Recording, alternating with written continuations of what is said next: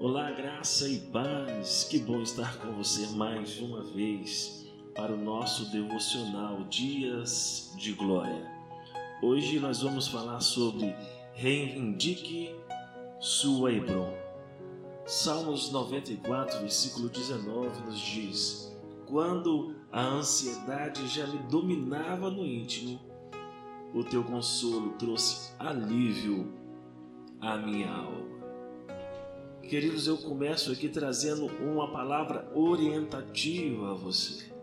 Não dê ouvido aos que duvidam de você. Ignore pessoas negativas.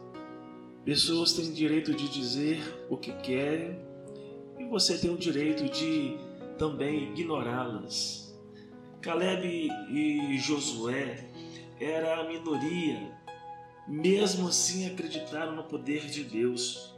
Quando os doze espiões retornaram a Moisés, todos menos Caleb e Josué espalhavam a dúvida. Então siga o exemplo de Caleb e Josué, ignore a descrença letal dos cínicos. Isso não quer dizer que você deva ser rude ou se isolar. Quando as pessoas expressarem suas dúvidas ou perguntas sinceras, ajude-as. Mas algumas pessoas não querem ajuda.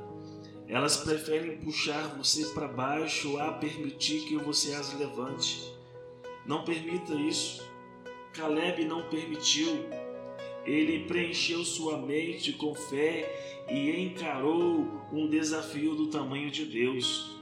Quando Moisés enviou Caleb para espionar a terra, ele viu algo que o perturbou.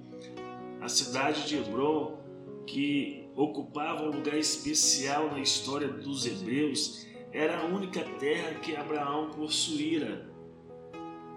Foi lá que enterrou sua esposa, ele também foi enterrado ali. Isaac, Rebeca e Jacó também foram.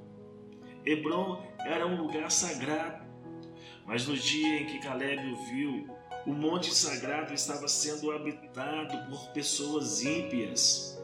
Por isso pediu Hebron a Moisés.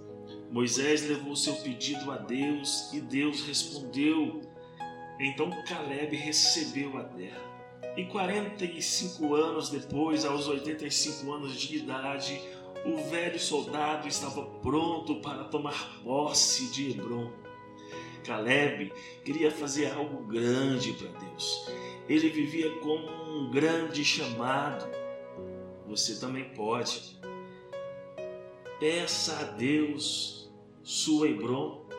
Peça a Ele e tenha certeza que você receberá a Hebron que Deus tem para a sua vida.